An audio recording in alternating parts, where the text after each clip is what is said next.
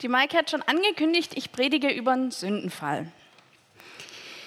Wenn man den Leuten sagt, oder die Leute wissen das oft, ja, du predigst ja im Jesus-Treff, was ist so dein Thema? Und du sagst das Thema Sündenfall, habe ich das Gefühl, verbindet fast jeder damit schon auf jeden Fall irgendwas.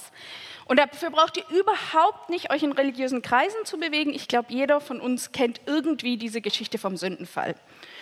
Und was mich schon sehr überrascht hat, ist, ähm, das einerseits mitzukriegen, was die Leute so damit verbinden und andererseits selber im Text zu forschen und zu sehen, was da so drin steht. Und jetzt, damit ich mal sehe, was hier einfach so ist, dass wir einfach mal gucken, was, habe ich zwei Fragen für euch. Was verbindet ihr oder du mit der Geschichte vom Sündenfall? Und was fällt dir zuerst ein, wenn du an die Geschichte denkst? Ihr könnt mal kurz überlegen und jeder, der irgendwie was hat, das kann alles sein, kann es mir mal kurz reinrufen. Ich schreibe einfach mal ein paar Sachen auf. Apfel, Eva. Okay, also die ganzen Personen oder die ganzen, wie nennt man das? Personen, sag ich mal. Und dann der Apfel, was noch? Was? Schlange?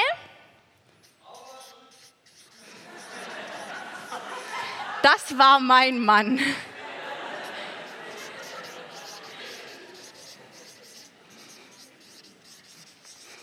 Also die Schuldfrage. Verstecken. Verstecken. Was noch? Nackt.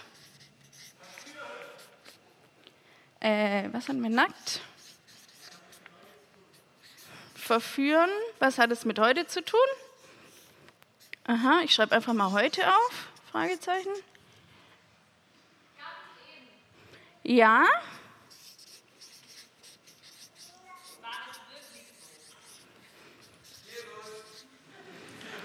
Das ist immer eine gute Antwort, Bimmler.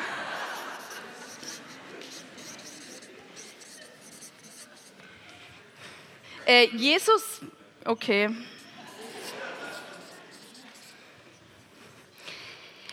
Es auf jeden Fall so, dass wenn man sich damit beschäftigt, die Leute unglaublich viel Negatives mit dieser Geschichte verbinden.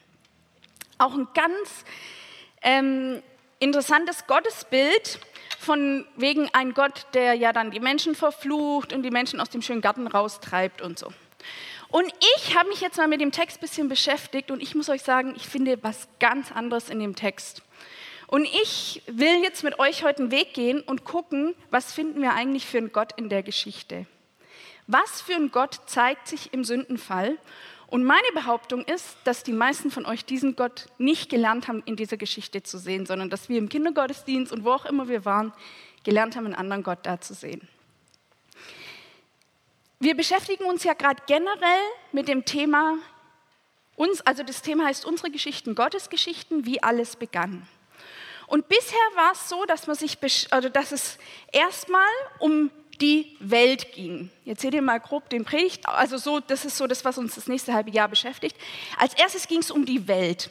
Und zwar mit der Erschaffung der Welt wird so die Frage beantwortet, wo kommen wir eigentlich her? Wo kommt die Welt eigentlich her? Was ist der Ursprung der Welt? Im zweiten Schritt ging es um die Menschen. Wie wurden die Menschen gemacht und was ist unser Auftrag? Das ist so, das ist natürlich, also die Welt ist schön für uns, aber wir als Menschen interessieren uns für unseren Anfang. Und jetzt im dritten, wenn es die Welt gibt und die Menschen, Geschichten wurden oft erzählt, um Antworten zu geben auf Fragen, die die Leute hatten ist natürlich die Frage, wenn wir die Welt haben und die Menschen haben, haben wir auch ganz schnell das Thema das Böse. Was ist mit dem Bösen? Und vor allem glaube ich, dass wir jetzt in den Teil kommen, wo es darum geht, wie kommt das Böse in die Welt? Also wie äußert sich das in die Welt? Also nicht wie kommt es, sondern wie äußert sich das? Wie zeigt sich das in der Welt? Die Frage wird überhaupt nicht beantwortet, woher kommt das Böse? Wer ist der Ursprung des Bösen? Und es geht ganz stark darum, wie geht Gott mit dem Bösen in der Welt um. Und deswegen kommt danach, wir haben jetzt Sündenfall, dann haben wir Kain und Abel, dann haben wir die Riesen. Das ist alles zum Thema das Böse. Das ist unsere Frage. Warum ist das Böse in, unsere, in unserem Leben? Wie kommt es? Wie, wie breitet sich das Böse aus? Und dann geht es darum, wie Gott mit dem Bösen umgeht, die Rettung. Da kommt Noah, da kommt Abraham. Und ich beginne heute mit diesem Teil, wie das Böse in unsere Welt kommt. Und ich glaube, oder wie sich das äußert und wie Gott damit umgeht. Und ich glaube, dass wir einen ganz genialen Gott finden in dieser Geschichte. Ich werde jetzt noch zu Anfang beten. Vater, ich danke dir für den Sonntag. Ich danke dir dafür, Jesus, dass du gut bist. Und ich danke dir, dass du dich als ganz tollen Gott in dieser Geschichte zeigst. Und ich bitte dich für offene Augen, für offene Ohren, dass wir dich sehen als der, der du dich hier auch zeigen willst. Ich bitte dich, Vater, dass wir einen Blick für dich bekommen und ja, dass du uns überraschst mit dem, wie du bist. Amen. Zuerst werde ich euch mal den Text komplett vorlesen. Ich ähm, habe ganz viel rausgestrichen, also ich predige nur ein paar Verse, aber ich lese euch das einfach mal vor, dass ihr wisst, worum geht es heute und dann steigen wir einzeln ein. Und die Schlange war listiger als alle Tiere des Feldes, die Gott der Herr gemacht hatte. Und sie sprach zu der Frau, hat Gott wirklich gesagt, von allen Bäumen des Gartens dürft ihr nicht essen? Da sagte die Frau zur Schlange, von den Früchten der, von den Früchten der Bäume des Gartens essen wir. Aber von den Früchten des Baumes, der in der Mitte des Gartens steht, hat Gott gesagt, ihr sollt nicht davon essen und sollt sie nicht berühren, damit ihr nicht sterbt. Da sagte die Schlange zur Frau, keineswegs werdet ihr sterben, sondern Gott weiß, dass an dem Tag, da ihr davon esst, eure Augen aufgetan werden und ihr sein werdet wie Gott, erkennend Gutes und Böses. Und die Frau sah, dass der Baum gut zur Speise und dass er eine Lust für die Augen und dass der Baum begehrenswert war, Einsicht zu geben. Und sie nahm von seiner Frucht und aß, und sie gab auch ihrem Mann bei ihr, und er aß. Da wurden ihrer beide Augen aufgetan, und sie erkannten, dass sie nackt waren. Und sie hefteten Feigenblätter zusammen und machten sich Schürze. Und sie hörten die Stimme Gottes des Herrn, der im Garten wandelte bei der Kühle des Tages. Da versteckten sich der Mensch und seine Frau vor dem Angesicht Gottes des Herrn mitten zwischen den Bäumen des Gartens. Und Gott der Herr rief den Menschen und sprach zu ihm, wo bist du? Dann lasse ich einen großen Teil aus und dann geht es noch um den Vers, und der Herr und Gott der Herr machte Adam und seiner Frau Leibröcke aus Fell und bekleidete sie. Ich lasse ganz viel aus, weil sonst hätten wir eine vier Stunden Predigt und ich, vielleicht haben manche heute noch einen Tatort, den sie gucken wollen. Ähm, ich fange mal an am Anfang ist es ja so, dass die Schlange und die Eva sich begegnen und ein Gespräch führen. Das heißt, mein erster Punkt soll sein, wie diese Begegnung abläuft. Wie begegnet, wie begegnen sich die beiden? Was passiert in der Begegnung? Im zweiten soll es darum gehen, wie der Mensch verändert wird. Und im dritten soll es gehen, wie Gott darauf reagiert. Ich beginne mit der Begegnung mit der Schlange. Und es heißt, und die Schlange war listiger als alle Tiere des Feldes, die Gott der Herr gemacht hatte. Und sie sprach zu der Frau, hat Gott wirklich gesagt, von allen Bäumen des Gartens dürft ihr nicht essen. Die Schlange wird hier vor allem als schlau beschrieben. Sie wird nicht als der Teufel oder irgendwie böse beschrieben, sondern einfach mal als schlau. Und sie wird beschrieben, die Gott der Herr gemacht hatte, als Geschöpf Gottes. Und diese Schlange die hat ein ganz spannendes Vorgehen. Die möchte, mit der, die möchte die Eva irgendwie in was einwickeln. Und wie macht sie das? Indem sie ein Gespräch mit ihr anfängt.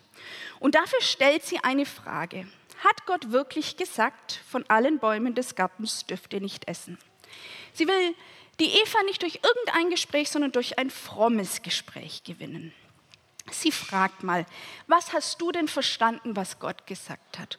Und dafür verdreht sie ein bisschen was, was Gott gesagt hat, damit die Frau auf jeden Fall die Möglichkeit hat, für Gott Partei zu ergreifen und sich einzusetzen für ihn. Sie fragt diese Frage, hat Gott wirklich gesagt?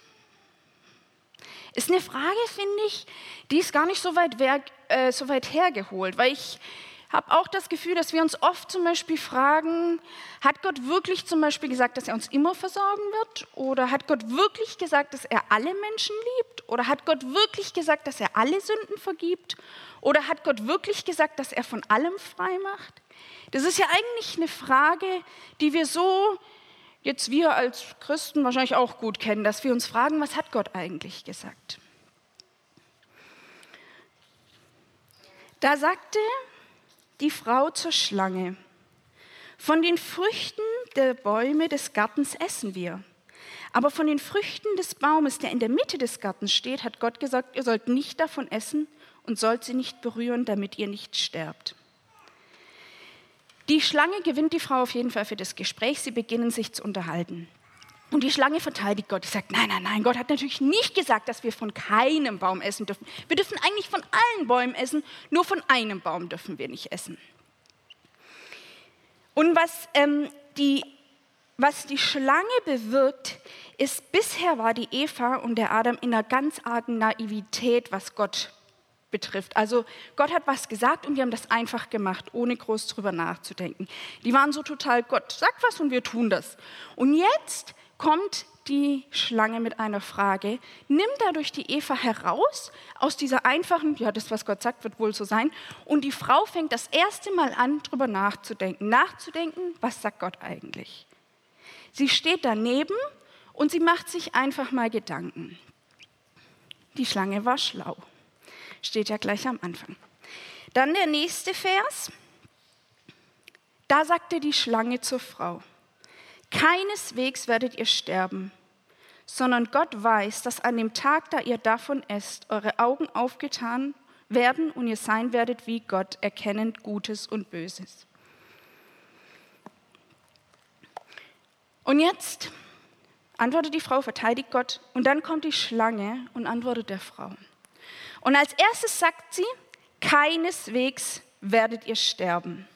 Sie legt den frommen Mantel ab und sie positioniert sich. Bisher wollte sie einfach mal ein frommes Gespräch führen. Jetzt bestreitet sie, dass das, was Gott gesagt hat, wahr ist. Für die Eva eine ganz schwierige Situation, weil wir haben in der Mitte die Tat, nämlich von diesem Baum zu essen. Und jetzt hatte der äh, Adam und Eva hatten ursprünglich die, die, von Gott die Aussage, es ist ein Verbot, es ist eine Grenze und daran wird eine Drohung, nämlich der Tod gebunden. Und jetzt auf der anderen Seite steht die Schlange, die von der gleichen Tat spricht. Nur diesmal verknüpft sie ein Versprechen daran und sagt, wenn ihr das macht, dann werden eure Augen aufgetan und ihr werdet Sachen erkennen, die ihr bisher nicht erkennt. Ist natürlich ganz schön schwierig. Die Eva, das erste Mal, dass sie überhaupt äh, auf den Gedanken kommt, es könnte eine andere Meinung geben, ist jetzt ziemlich hin und her gerissen, was es war. Einerseits ist Gott da, andererseits ist die Schlange. Und nicht nur, dass sich die Schlange irgendwie äußert, sondern sie sagt, sondern Gott weiß. Das heißt, sie gibt sich aus als jemand, der Gott kennt. Sie kennt Gottes Gedanken. Für die Eva wirkt es natürlich schon so, wie wenn äh, sie eine gewisse Gotteskennerin ist, auch eine gewisse Autorität hat dadurch. Und sie verspricht der Eva, wenn du davon isst, dann werdet ihr sein wie Gott, erkennend Gutes und Böses. Im Griechischen ist dieses Erkennen oder Sein wie Gott beschrieben, also das heißt Zikut Deus. Das ist ein neues Sein. Und die verstehen darunter ein Erkennen, aber das ist nicht so, wie wir erkennen, so ich weiß, was richtig ist und was nicht richtig ist, sondern es ist ein erkennen, das immer gleich mit einer Tat verbunden ist. Also es gibt es im Hebräischen nicht, dass ich theoretisch weiß, wie Schwimmen geht, ohne dass ich schwimmen kann. Oder dass ich theoretisch weiß, wie der VfB spielen sollte, ohne dass ich es auch kann. Ähm, das gibt es nicht, sondern das gehört immer zusammen. Das Kennen, äh, das Wissen und das Können gehören zusammen. Was sich im Gut und Böse unterscheiden können, so äußert, dass die Frau danach nicht weiß, okay, es ist nicht gut, jemanden umzubringen, sondern die wissen die Menschen danach, was für sie förderlich ist im Leben, was für sie heilsam ist und was für sie schädlich ist und ihr Leben nicht fördert. Was hat es jetzt alles äh, für eine Bedeutung dann? Bisher ist es so, dass Gott das für die Menschen entschieden hat. Wir wissen, ein paar Verse vor steht, dass Gott für den Menschen entschieden hat, dass es nicht gut ist, für ihn allein zu sein. Gott hat entschieden, ob es besser ist, für den Menschen allein zu leben oder mit der Eva in Gemeinschaft zu leben.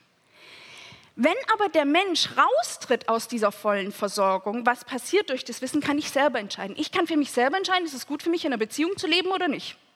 Der Adam hatte diese Entscheidung nicht. Gott hat es entschieden. Du lebst in einer Beziehung und zwar mit dieser einen Frau. Punkt. Und heutzutage ist es natürlich so, wir können das alles selber entscheiden. Wir wissen sehr wohl, was gut ist für uns und was nicht. Wir wissen wohl, was förderlich ist für uns und was nicht. Und in dieser Beziehung, die es damals gab, ist es so, dass der Mensch aus dieser ganz naiven, Gott wird alles für mich sorgen, heraustritt. Es ist ja auch spannend, zum Beispiel die Tiere. Ähm, ich weiß nicht, ob die so gut entscheiden, was förderlich ist für sie und was nicht, oder ob die einfach essen, worauf sie eben Bock haben. Und die glauben einfach, dass ihnen das gerade schon gut tun wird. Wir waren heute Kühe angucken und die essen Heu und der Nico hat mir erklärt, Heu ist nicht so gut wie Gras. Keine Ahnung warum, aber die kriegen halt nur Heu, dann essen sie nur Heu. Das, entscheiden doch, das entscheidet doch der Bauer und nicht die. Also genau. Und das ist praktisch, das ist das, was hier gemeint ist, dieses Raustreten und ich kann plötzlich selber entscheiden. Auf jeden Fall, die Eva hat natürlich noch von all diesem neuen Sein keine Ahnung. Die weiß nur, boah, da könnte ich dann was anderes, was Neues, mehr, Grenzen erweitern und Gott auf der anderen Seite mit dem Verbot. Und die Schlange, die ist schlau, ich sag's euch, die zieht sich nämlich jetzt zurück. Es kommt nichts mehr von dem Gespräch. Die Schlange hat nicht aufgefordert, die hat nicht zu Eva gesagt, du sollst davon essen. Sie hat regelrecht angestoßen, ein paar Gedanken ins Rollen gebracht. Und jetzt haben wir die Eva, und die Frau sah, dass der Baum gut zur Speise und dass er eine Lust für die Augen und dass der Baum begehrenswert war, Einsicht zu geben. Und sie nahm von seiner Frucht und aß. Und sie gab auch ihrem Mann bei ihr und er aß. Ich finde es total cool, wie beschrieben wird. Und die Frau sah, dass der Baum gut zur Speise war. Man kann sich vorstellen, was mache ich jetzt? Zwei Aussagen, ich gucke mir den Baum doch mal genauer an. Steht man so davor, dann sieht es ganz lecker aus, was da so dran hängt. Dann beschäftigt sie sich weiter damit, denkt dran, hm, ja, also die Schlange hat über Erkenntnis gesprochen, sieht auch so aus, wie wenn man das. Und so merkt man, das beginnt in der Eva zu arbeiten. Und was beginnt hier? Dass sie plötzlich zwischen zwei Dingen entscheiden kann, nämlich zwischen Gut und Böse. Plötzlich ist sie in diesem Ding, was wir heute Gewissen nennen. Engelchen und Teufelchen kennt man ja so schön. Der eine das, der andere das und die Eva mittendrin. Und der Akt ist so klein. Eva lässt sich drauf ein, wird sehr unemotional geschrieben. Ja, sie nimmt, sie isst und sie gibt Adam und er isst. Und dann kommt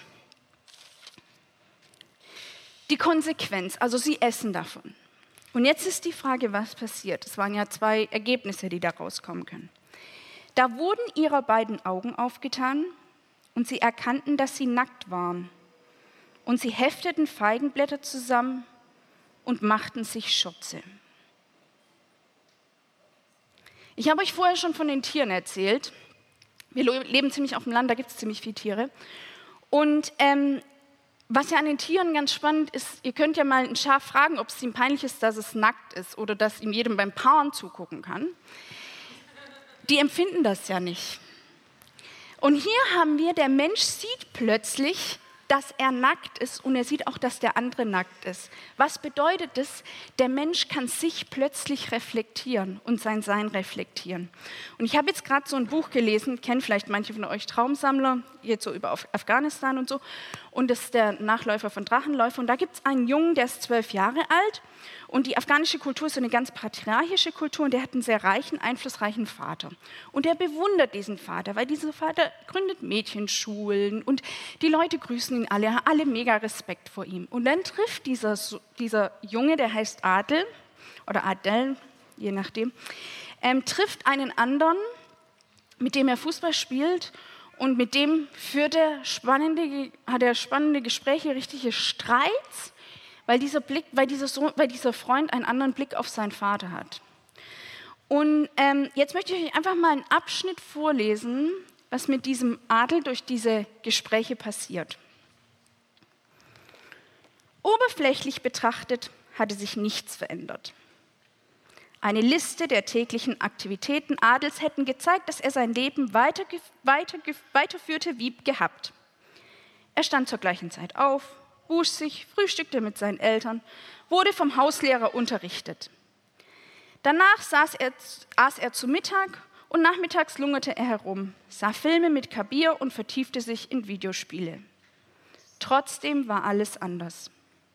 Golam, also der Freund, hatte die Tür einen Spalt weit geöffnet, aber hindurchgestoßen hatte ihn Baba Jan, das war sein Vater. Gedanken, die irgendwo in Adels Hinterkopf geschlummert hatten, waren erwacht. Er hatte das Gefühl, über Nacht einen siebten Sinn bekommen zu haben, der es ihm ermöglichte, Dinge wahrzunehmen, die ihm bisher verborgen geblieben waren. Dinge, die ihm eigentlich schon seit Jahren hätten auffallen müssen. So spürte er, dass seine Mutter Geheimnisse hatte, die er, wenn er sie betrachtete, förmlich an ihrem Gesicht ablesen konnte. Er spürte, wie sehr sie damit rang, ihn vor diesen Dingen zu beschützen, vor all den Dingen, die sie in sich verbarg und wegsperrte, so wie sie beide im großen Haus weggesperrt waren. Und Adel sah das Haus seines Vaters zum ersten Mal als das, was es war, als das, was es in den Augen aller anderen Menschen war. Eine Monstrosität, eine Beleidigung, ein Monument der Ungerechtigkeit. Und hinter dem Eil, eilfertigen Bemühen der Menschen, seinem Vater zu gefallen, spürte er eine Angst.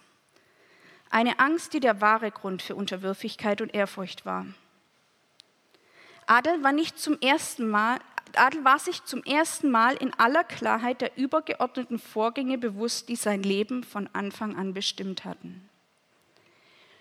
Und es wird ganz spannend beschrieben, wie er aufwacht und plötzlich seinen Vater erkennt als einen sehr kriminellen, ungerechten Mann. Und sein Bild, das er bisher hatte, total auf den Kopf gestellt wird. Und ich glaube, dass dieses, was hier beschrieben wird, die Augen werden aufgetan, dass man die Dinge plötzlich sieht, wie sie sind. Ich sehe mich als nackt und ich sehe auch den anderen. Führt auch dazu, dass ich mich reflektieren kann. Das führt auch dazu, dass ich nicht alles an mir gut finde. Warum wollen die sich bedecken? An sich kann man ja auch nackt rumlaufen. Warum will man sich bedecken? Vor jemandem, es waren ja, angenommen, es waren wirklich nur die zwei Menschen auf der Welt, dann kann man doch vor dem auch weiter rumlaufen. Aber dann braucht einen gewissen Schutz plötzlich, weil man eben offen liegt. So, und das ist jetzt so der Punkt. Also das ist, was bisher passiert. Jetzt ist die Frage, Gott kommt in diese Situation rein und was macht Gott? Erstmal hören wir, er geht spazieren. Und sie hörten die Stimme Gottes, des Herrn, der im Garten wandelte bei der Kühle des Tages. Da versteckten sich der Mensch und seine Frau vor dem Angesicht Gottes des Herrn mitten zwischen den Bäumen des Gartens. Bisher konnte sich der Mensch nicht sehen als der, der war, so wie unsere Augen. Unsere Augen können sich selbst nicht sehen. Unsere Augen sehen alles andere, aber sich selbst nicht, außer ich gucke in den Spiegel. Und plötzlich konnte, wie wenn wir jetzt unsere Augen uns plötzlich auch noch sich selbst sehen können, konnte der Mensch das sehen. Was führt es dazu, dass er sich erstmal verstecken will, verbergen will, Teile von sich dem anderen gegenüber nicht zeigen will. Und hier heißt es, er versteckt sich auch vor Gott. Ich weiß nicht, wie ihr damit umgeht. Ich habe vorhin mit einem Kumpel telefoniert, der hat auch gesagt, er ist schon konfliktfähig, nur wenn er merkt, dass ähm, er was falsch gemacht hat, dann möchte er das nicht so gern wissen. Ich weiß nicht, wie oft es uns so geht, dass wir, wenn wir uns reflektieren, uns gern verstecken wollen, weil wir was Blödes gesagt haben, weil wir was Blödes getan haben. Wie gern ich manchmal Geburtstage absagen würde, einfach nur, weil ich gewisse Leute nicht treffen will wie gern wir uns verstecken, wenn die Dinge unangenehm sind. Weil wir plötzlich in uns ein Gewissen haben. Wir haben was in uns, das sagt uns, was richtig und was falsch ist. Und in diesem Gewissen verstecken sich Adam und Eva. Sie verstecken sich, sie wollen Gott nicht begegnen. Und mal ganz ehrlich, wie unangenehm, wenn man jemand nicht begegnen will und die Person begegnet einem doch plötzlich. Ich hatte das neulich jetzt bei der Arbeit, dass ich eine Person gerne vermeide und dann treffe ich die einfach im Treppenhaus. Das ist immer doof irgendwie so. Und Gott, und dann heißt es, und Gott der Herr rief den Menschen und sprach zu ihm, wo bist du? Und Gott der Herr rief den Menschen und sprach zu ihm, wo bist du? Die haben was gemacht und sie wissen jetzt, weil sie ja gut und böse unterscheiden können, dass das, was sie getan haben, nicht gut ist. Die verstecken sich in Selbstvorwürfen, die verstecken sich im Alleinsein, in der Heimlichkeit und Gott ist, finde ich, unglaublich. Gott ruft rein in dieses schlechte Gewissen, in dieses Kopfkino, in diese Verurteilung, in das Alleinsein, in das, wir wollen mit dir jetzt nichts mehr zu tun haben. Ruft Gott rein und ruft, wo bist du? Und es hat mich so berührt beim Vorbereiten, weil Gott hätte es nicht nötig gehabt. Er hätte auch sagen können, Leute, ihr macht jetzt euer Ding, ich ziehe meine Konsequenzen draus und ihr macht euer Ding und ich mache mein Ding. Aber was macht Gott? Er ruft rein, wo bist du? Das schlechte Gewissen darf nicht das sein, was den Menschen von Gott trennt. Die Tat darf nicht das sein, was Beziehung zwischen Gott unmöglich macht.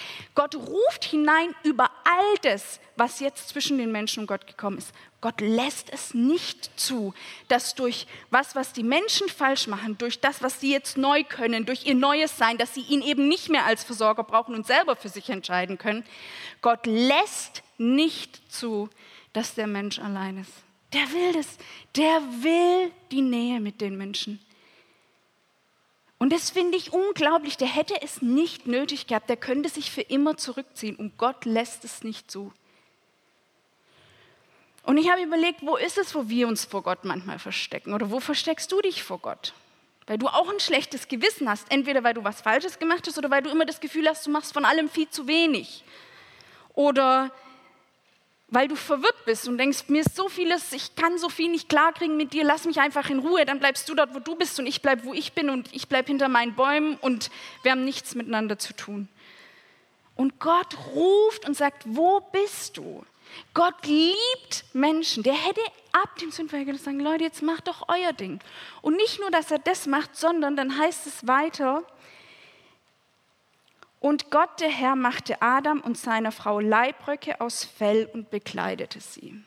Wir lesen vorher, dass sie sich selber aus Feigenblätter Kleider genäht haben. Und jetzt macht es Gott so, dass er auch noch ihnen Kleider gibt. Das wäre echt nicht nötig gewesen. Und ich, ich finde es so krass, wie Gott dann sagt, ich, ihr wollt es, ihr wollt den Weg gehen, aber ich will, ich will trotzdem da sein und ich will euch trotzdem geben, was ihr braucht.